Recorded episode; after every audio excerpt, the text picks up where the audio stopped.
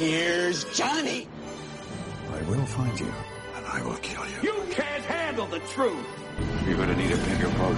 Frankly, my dear, I don't give a damn. Yippee-ki-yay, motherfucker. Mrs. Robinson, you're trying to seduce me. Here we go.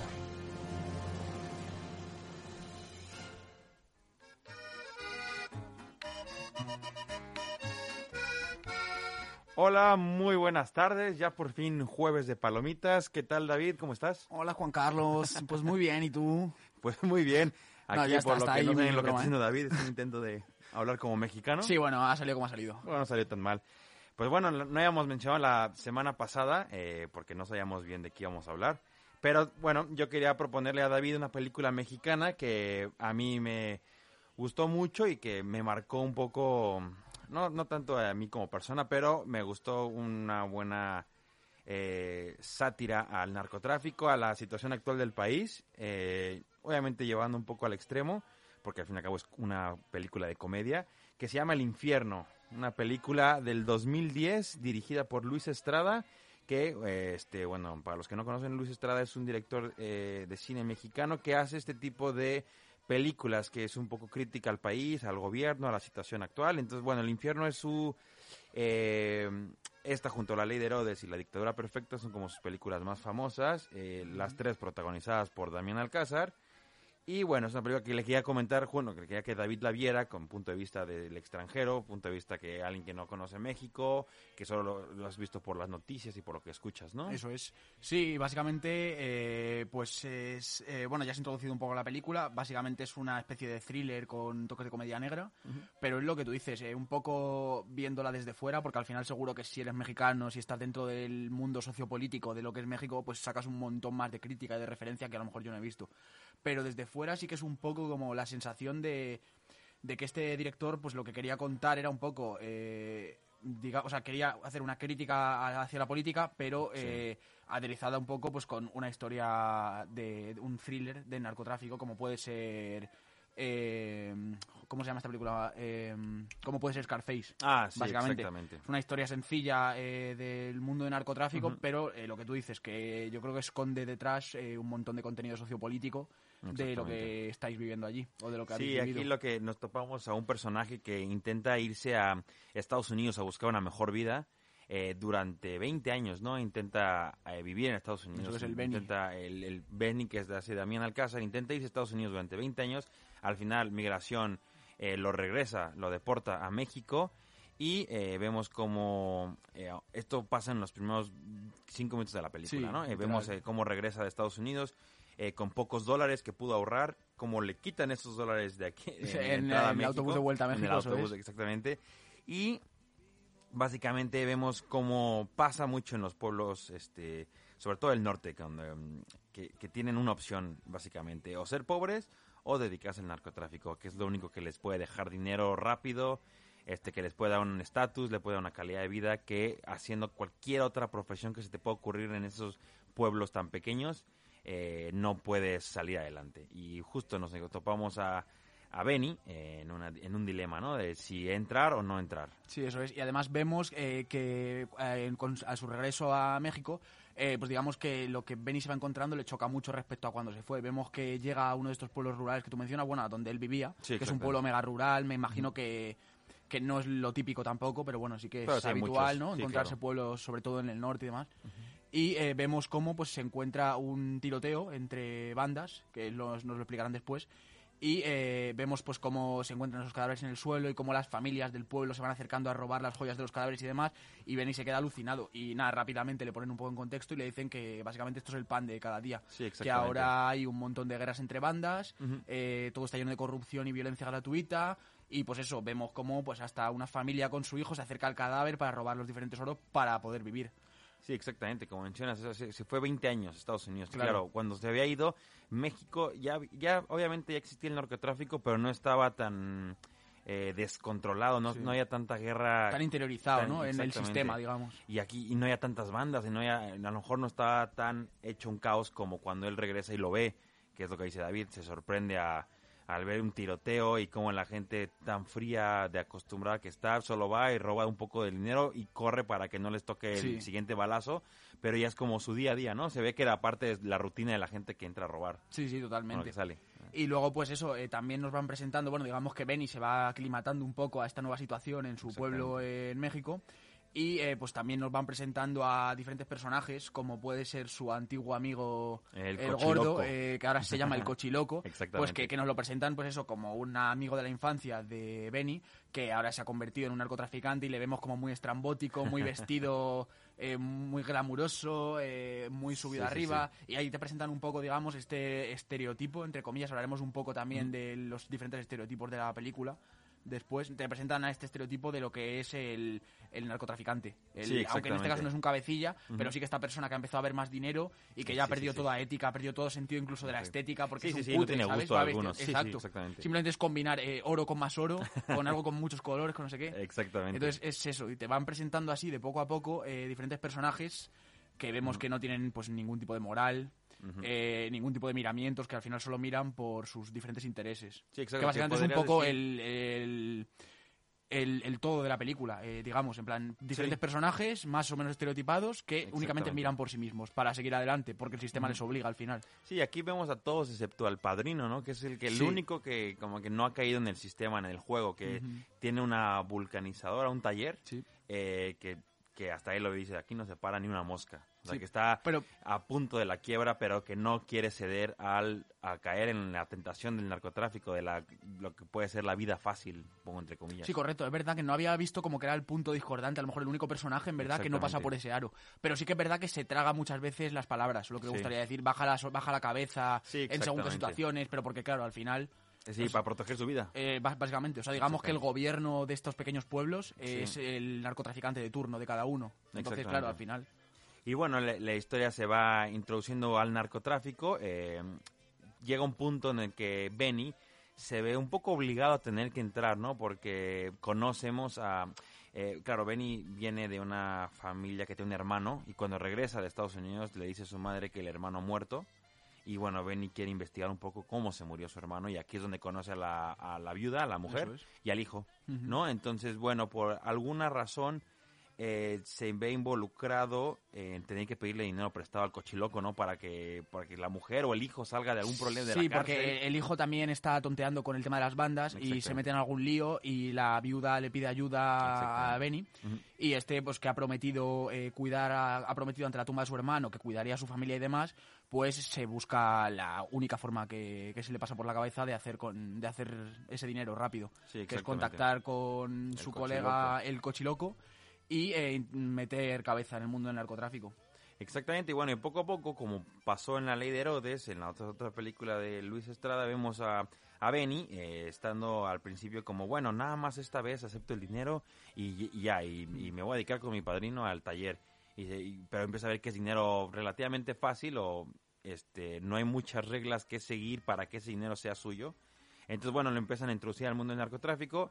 El cochiloco lo presenta con el, digamos, el jefe del, El del cártel, ¿no? Que es el cártel... no de sé, los reyes De los reyes del norte, eso es, exactamente. que son dos hermanos y digamos Eso que eran eh, este el cártel del, del que nos concierne ahora y eh, el hermano que digamos que era el clan de los panchos o algo así que son, Exactamente, que eh, son los los que están enemigos. peleados exacto Exactamente, entonces enemigos como territoriales, ¿no? Uno se quiere quedar con el territorio del otro. Entonces, bueno, ahí un poco, ahí se empieza a hacer un poco más grande la historia porque empiezas a ver un poco más el mundo de la película.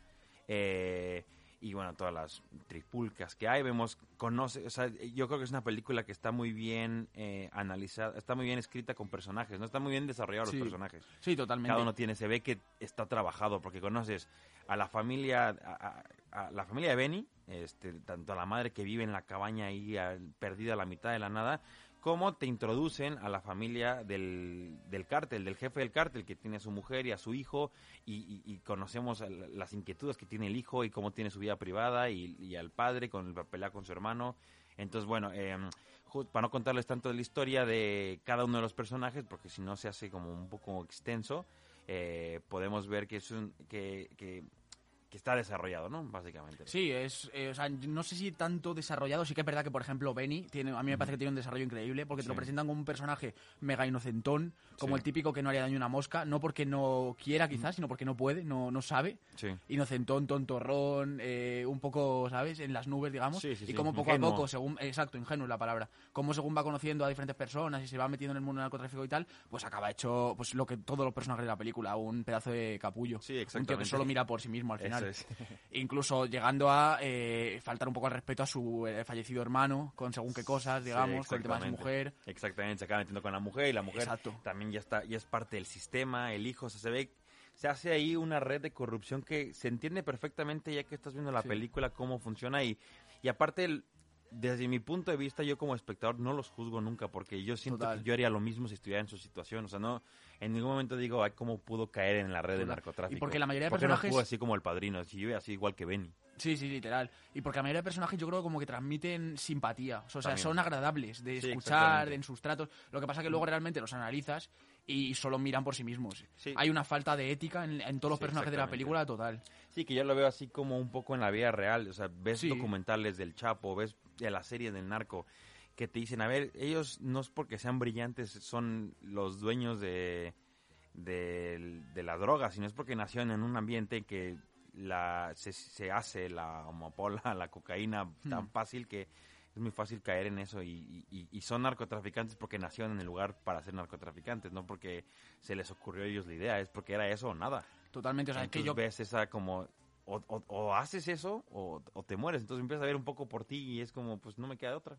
Sí, sí, es justo lo que tú dices. Yo creo, bueno, va, claro, eh, como opinión de persona eh, que no es de allí, eh, yo creo que, que por muy feo que suene, o sea, los narcotraficantes no víctimas, pero al final sí que digamos que se ven también empujados por el sistema Sí. a hacer este imperio suyo para hacer dinero. Exactamente. Y con todo lo que eso trae detrás. Con, o sea, al final en, en estos países en los que hay tanta diferencia eh, económica, eh, a- a- no, no- no queda otra que buscarse las habichuelas para hacer dinero. Sobre todo por eh, la- el hecho de, de, de esta corrupción, de esta imposibilidad del de más abajo poder ir subiendo, sino de solo hacer que suba el de arriba. Entonces al final, pues esta gente tiene que buscarse las habichuelas y eh, es lo que vemos, hasta, hasta el granjero menos pintado acaba involucrado en estos negocios. Sí, exactamente. Y es normal. y como, bueno, como mencionaste, eh, es una tipo Scarface mexicana porque vemos a Benny cómo empieza desde abajo, llega a lo más alto y como cae.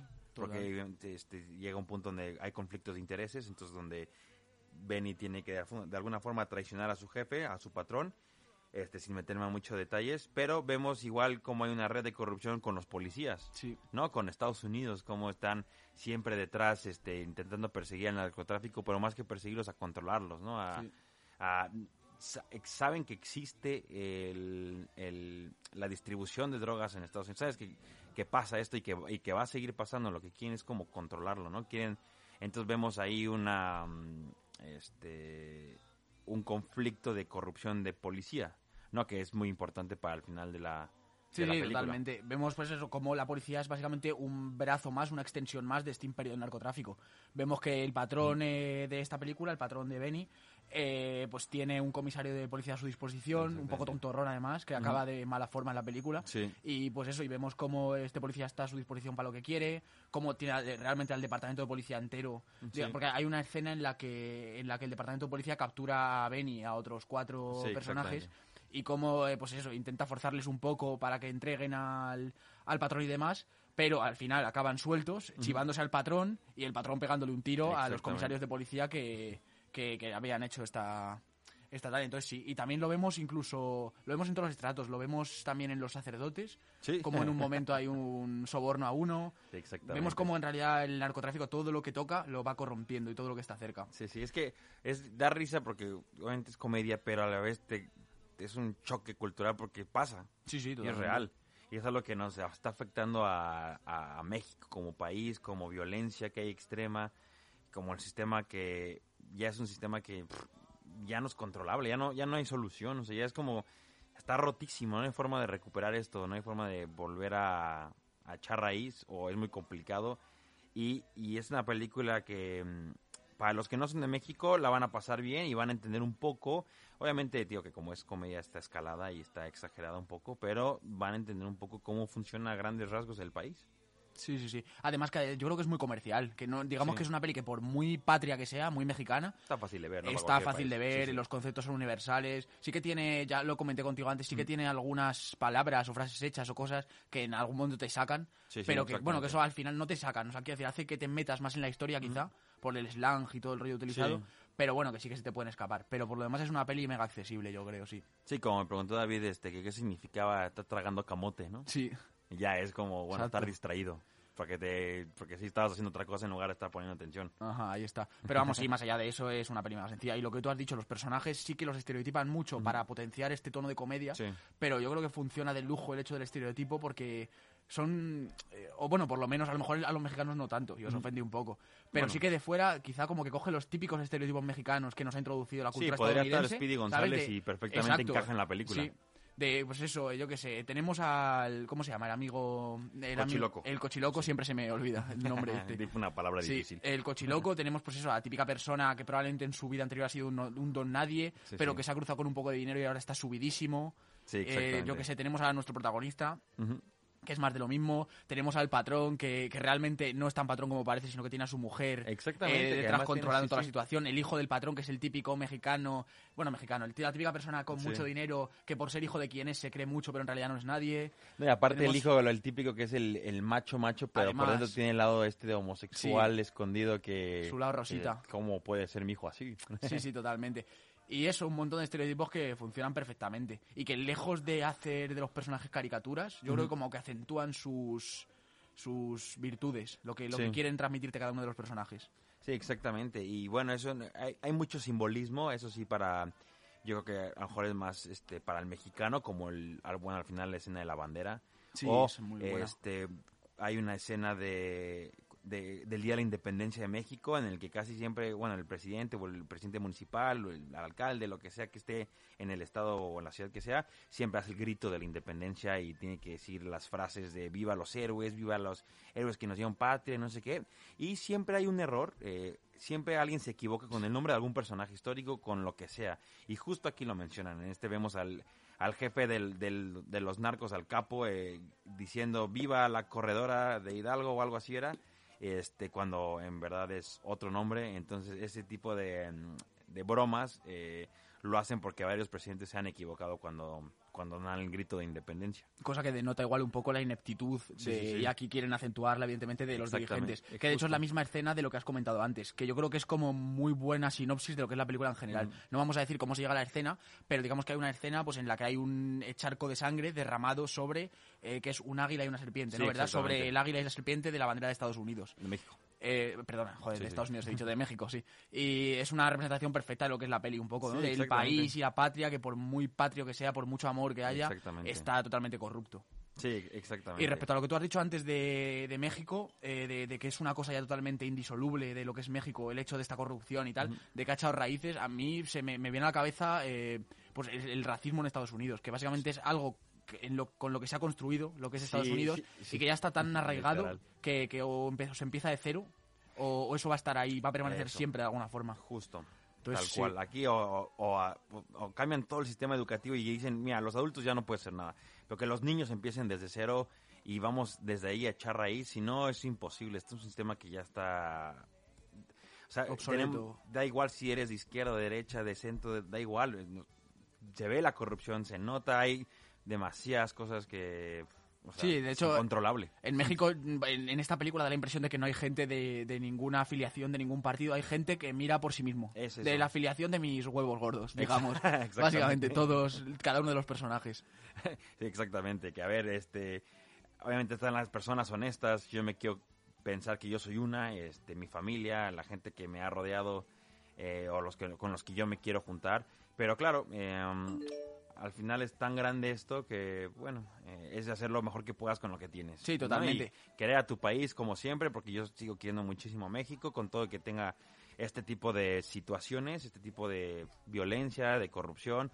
Y yo a la gente con la que me rodea y la gente que conozco, pues sigo apostando por ellos y sigo luchando hasta que, por lo menos por la felicidad de encontrar este, separarnos de toda esta red y intentar vivir la vida. Qué bonito.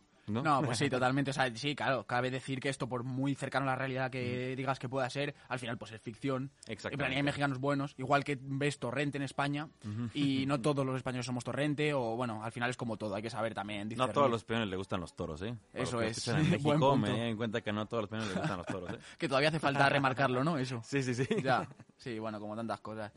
Y bueno, pues eso, eh, detallito que he encontrado por ahí también, eh, cosa que causó mucho revuelo. eh, por lo visto, la película tuvo clasificación C en México, que por lo visto es la para mayores, adultos. Sí, exactamente. Cosa que, bueno, que si ves la peli, pues aparentemente te parece lógico, porque también es una peli, cabe decir, eh, muy gráfica en muchos Sí, porque puntos. sí vemos torturas del narco, Sí, ¿no? claro, y, el narcotráfico y siempre, pues, señales. una oreja se corta, Sí, un, ¿sabes? Siempre hay algo. Y son explícitos, y además hay lenguaje soez, hay bastante sexo, además. Sí, es verdad. Entonces, bueno, se justifica, pero sí que los medios y ciertas personalidades de allí de tu país se hicieron eco. Eh, por lo visto, pues porque en comparación con otras películas que tenían, eh, que eran más grotescas, que Sí. tenían peor lenguaje y demás, pues que a esas películas habían obtenido quizá una calificación más amplia, que en esta tuvieron una calificación C, pues fue eh, acusado un poco de censura. Sobre Ya, todo por sí. lo que, por el mensaje que transmitía la película. Sí, es verdad, porque por sí Luis Estrada siempre genera este conflicto con, con los medios o con personas importantes Ajá. que no quieren que salgan sus películas. La que hizo después del infierno se llama La dictadura perfecta. Y justo también te analiza, este no del lado del narcotráfico, sino de- desde el lado de los que controlan los medios masivos de comunicación y la política. Está, Entonces, guay. igual este, está como, uf, hay mucha gente que no quería que saliera esa película. Total. Y, o sea, que digamos que el tío ha tocado un poco eh, los diferentes palos de, de los problemas que asolan nuestro país. Sí, o sea, los más media, eh, Sí, el sí. narcotráfico, la política, ¿no? Como de diferentes puntos Sí. de vista. Que luego apúntate a ver la dictadura perfecta, que igual es, va este rollo, pero al- hacia lo grande, hacia allá la gente que sí sale en Forbes, que sale en revistas, Sí. que es famosa. Ajá. Sí, de hecho me suena la dictadura perfecta. ¿No ha sido eh, algo más internacional? ¿No ha Eh, trascendido Creo que sí llegó más aquí? lejos. Es sí, que sí, me sí. suena. Es después de, no sé qué año es, pero es después de esto. Entonces, yo creo que sí. tuvo más alcance. Porque claro, ya estábamos internacionales, ya, ya había canales, plataformas, entonces sí, yo creo que se externalizó mejor la otra dictadura perfecta que el infierno. Sí, pues le echaremos un ojo, sí. Pues Eh, bueno, eh, algo Pues broche nada que final para la película. agregar, es una película, bueno, que aquí dice que ganó eh, nueve premios Ariel. Ariel son Cierto. los Goya de México. Este, dentro de esta mejor película, dirección, actor, coactuación, que me imagino que es reparto, Sí. diseño de arte, que sí, este, edición, sonido, efectos especiales y maquillaje. Entonces, bueno, Todos. se las recomiendo a todos. está fácil de encontrar, no está en ninguna plataforma. En YouTube la sí. tenéis. En de YouTube hecho, literal está la en sí, imagino, está todo bien. Sí, exactamente. Perfecto, dos horas y veinte, pero de película muy digestible, muy sencillita, Exactamente. muy guay. Y pues nada, este, al ser una película eh, no estadounidense, en calificación palomitas, voy a obviar la parte que no es de Hollywood, así que por ser una película de cine mexicano, enfocándome que voy a calificarla desde el punto de vista así, eh, yo le pondría un eh, tres y medio, cuatro palomitas. Sí, yo voy con tres y media, yo creo, porque sí, eh, obviando todo el tema comercial y demás, pues es una peli mega entretenida. Igual no me voy más arriba porque por eso, porque ya lo hemos comentado. De hecho, hay ciertas sinopsis y cierta, bueno, ciertas sinopsis, ciertas elipses, ¿no? digamos, Sí. y desenlaces que no me terminan de cuadrar, pero que tampoco es como que le haga falta a la película para ser algo redondo. Entonces, bueno, se los perdonas, pero eh, sí que eh, pueden lastrar entre comillas. Entonces, un tres y medio. Pero vamos, una peli mega, mega, mega salvable, muy entretenida. Pues perfecto, este, y bueno, regresando un poco a las noticias y lo que hemos visto en la semana, cuéntanos, pues, bueno, básicamente los globos de oro, ¿no? Sí, básicamente es lo que se ha llevado toda la atención. Eh, vamos así un poquito porque yo por lo menos no he visto nada de lo que estaba nominado ni de lo que ha sido premiado, no sé tú. Pero bueno, vamos un poco así Sí, rápido. yo vi el encima. resumen y otra vez, Ajá. obviamente, Golden Globes, esta vez con poco espectador, creo que el año pasado no hubo nadie, esta vez sí había en la sala de del hotel este de Hollywood, que no sé cómo se llama, Mira. sí había par de mesas con personas. Ah, no fue 100% digitalizado, ¿no? No, Tampoco. no, no, sí hubo gente ahí. Y, y- y bueno, hubo dos hosts de la Amy Poehler y, y Tina Fey, pero no estaban en la misma sala. Ya. Pero bueno, estaban este, las dos haciendo el eh, de anfitrionas. Pues ahí está, pues tenemos mejor película dramática Nomadland, Nomadland. que es una película que he escuchado cosas muy Ya, guay, dirigida por una por esta mujer que igual ganó, que es china, que se llama Chloe, no me acuerdo cómo se Sí, creo que algo la que va a dirigir eh, Eternals, para Marvel. Exactamente. Sí. Que bueno, se ve, es una película, se ve bien, ¿eh? Sí, parece como incluso de autor. De Sí, sí, como protagonizada por Francis. McDormand, que es una, este, la- ya ganó el Golden Globe y el Oscar por la de Three Billboards. Ajá. Este, es la mujer de uno de los hermanos Cohen. Y bueno, se ve buena la película. Se ve que, Sí. bueno, trata un poco de esta mujer que, que, que perdió a su familia por alguna razón y se ve, este obligada o de alguna forma tiene que viajar por todo Estados Unidos y entonces se le van cruzando personajes en el camino. Entonces se ve que es una de, de auto... De autoconocimiento, eh, de, auto, sí. exactamente. Sí, es eso, que bien. alguien que se ve obligado a convertirse en una especie de nómada. Y eh, de hecho sí que escuché, he leído por ahí por encima que en esta película la directora como que quiso coger muchas referencias técnicas, entonces contrató pues a dos ermitaños que llevaban Ujú. toda su vida eh, pateando el mundo, o sea, como que guay. tuvo muy buena documentación sí. para la película y tal. De hecho, no sé si incluso estos ermitaños son como parte del reparto o algo Ah, así. pues ¿sabes? seguramente. O sea, que ahí está.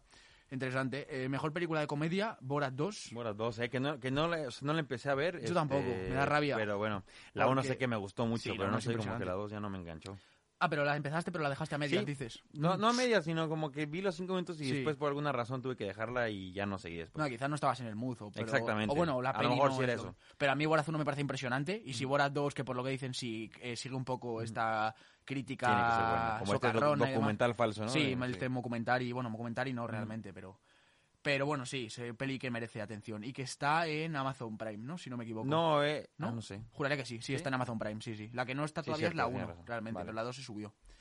Mejores actores, eh, por simplificar así un poco, los decimos todos juntos, Chadwick, Bo Chadwick Boseman, eh, el actor de Pantera Negra, básicamente que no sé muy bien ahora por qué película está nominado, pero sí que sé que es una película, digamos, de, de, de los años 20, 30, del género del jazz, del surgimiento del Ah, soul y todo ya, esto. Sí, sí, sí, me suena. No sé decirte. Y eh, Sacha Baron Cohen, pues Por por Borat. eh, Borat 2.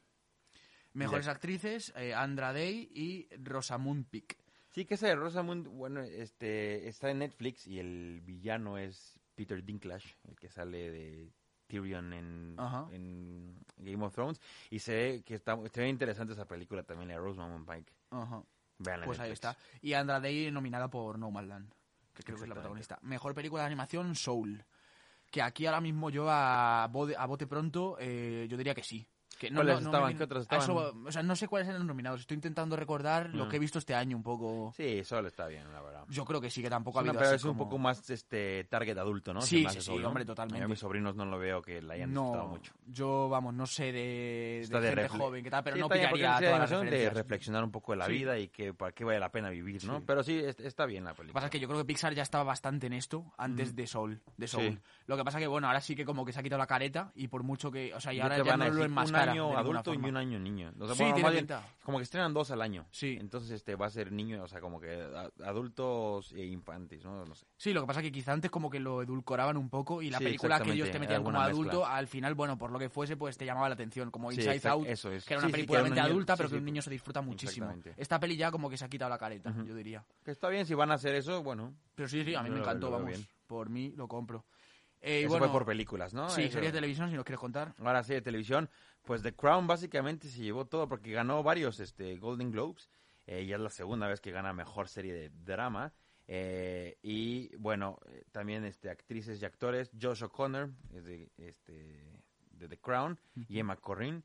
Entonces, bueno, eh, yo creo que es el que más se llevó. De comedia ganó Schitt's Creek otra vez. Eh, no sé si fue el año pasado o hace dos que ya había ganado.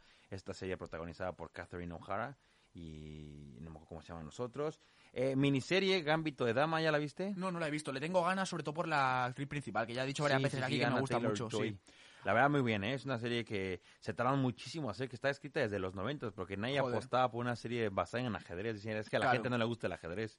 Pero es una serie que, que el ajedrez pasa a ser este como que el elemento que acompaña a la serie, pero no te estás concentrando tanto en el ajedrez, sino en el- la evolución del personaje, que es lo que está interesante. No, tienes que saber ni siquiera de ajedrez para que te guste. Sí, lo que pasa es que supongo que a la hora de venderla, eh, quizás hasta que no han tenido la actriz eh, oportuna o no se han visto, no han visto la forma de hacerlo, pues tenían miedo, evidentemente, de Sí, vender una serie de una jugadora profesional de ajedrez, por mucho que fuese desarrollo de personajes luego. Pero sí, sí, esta me la apunto y con ganas de verla. Y bueno, mejores actores, Josh O'Connor, que justo de The Crown, Jason Sudeikis, este, no sé qué serie es, y bueno, Mark Ruffalo ganó, pero me imagino que Eh, para... por alguna miniserie, exacto. sí, no sí. sé ahora mismo decirte cuál, pero sí. Y mejores actrices Emma Corrin, igual por The Crown, Catherine O'Hara, que es la de Schitt's Creek, Ajá. y Anya Taylor-Joy por Gambito de Dama. Sí, pedazo de actriz, la Anna Taylor-Joy. Exactamente. Que igual estuvo nominada para mejor actriz de película, pero bueno, ganó Rosamund Pike. Ujú. Y eh, bueno, eso fue un poco las noticias, ¿no? Ah, bueno, ¿qué Sí, más? bueno, Además de los Golden Globes. Comentar también, por seguir un poco con la dinámica de los premios, eh, este sábado, ¿verdad? Premios Goya. Sí, sí, se sí, celebra, ahí está. Igual, imagino que sea digital, ¿no? Sí, supongo que sí, que en su mayoría. o algo. Sí, quizá hay algo presencial, pero lo que tú dices.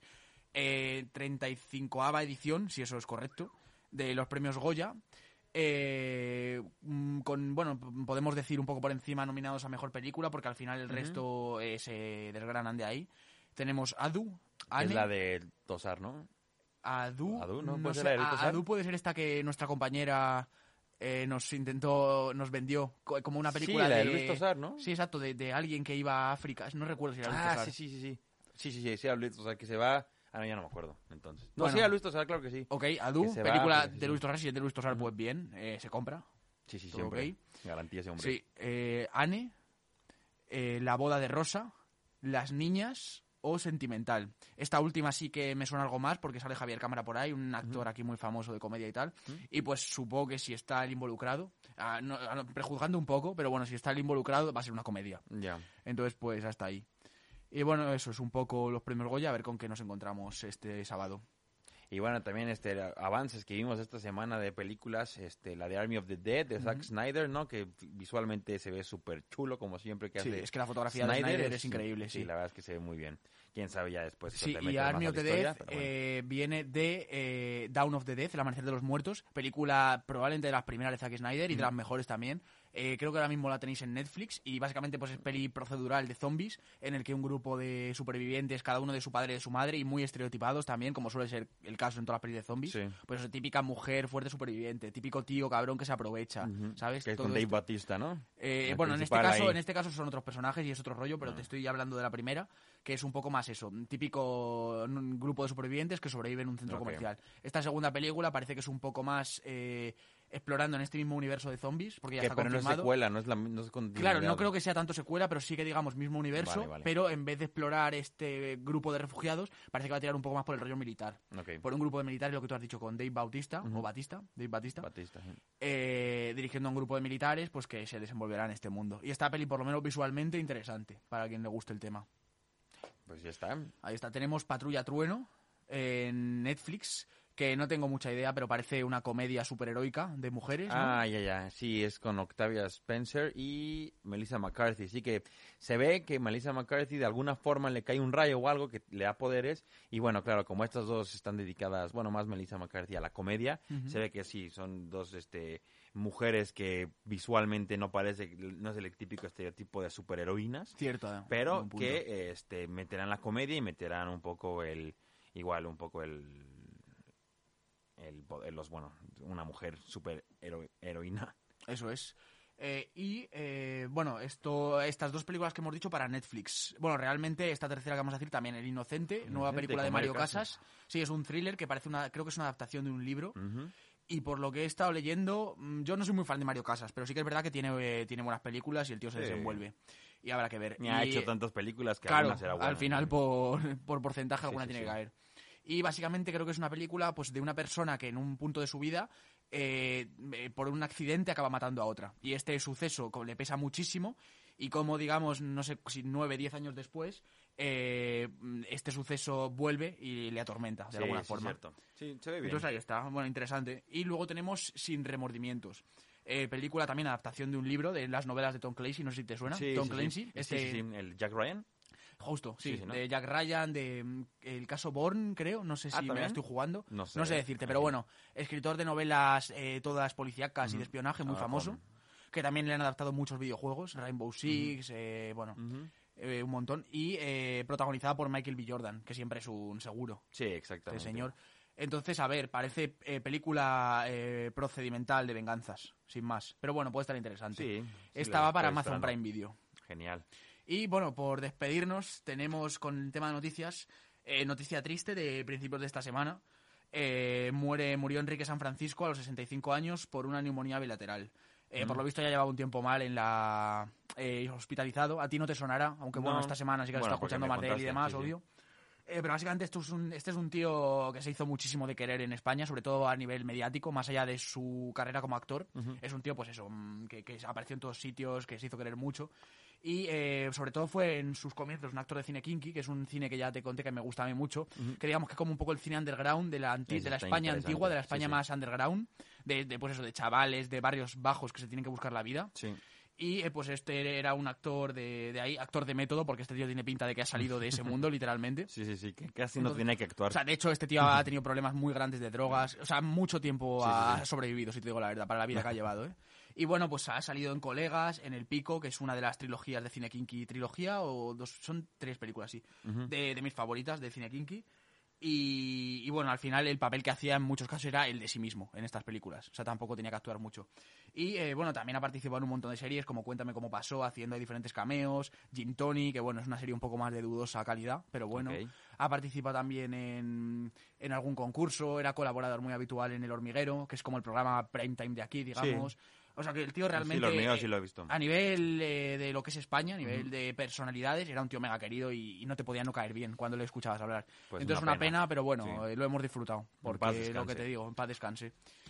Y bueno, Y bueno, para terminar, vamos con los este, estrenos. Los, estrenos, que básicamente eh, el, el que más este se dará de publicidad o a conocer es Raya y el último dragón, la nueva de Disney Animation, que se estrena tanto en cine como en Disney Plus, ¿no? Sí. Que aquí podemos ver una, una nueva princesa, bueno, no princesa, una nueva heroína de Disney, este versión asiática, no quiero decir china, pero no sé de dónde puede ser. Este, y eh, bueno, por lo que veo aquí es Carlos López Estrada Sí, es- y Paul Briggs Sí, sí, son sí. los creadores de esta directores Vale, vale, de la vale. película, eso es. Y eh, destacar que esta peli, creo, eh, que sale simultáneamente en la plataforma, Sí, sí, con, eh, con eh, previo pago, me parece igual que Mulan, y en cines, ¿verdad?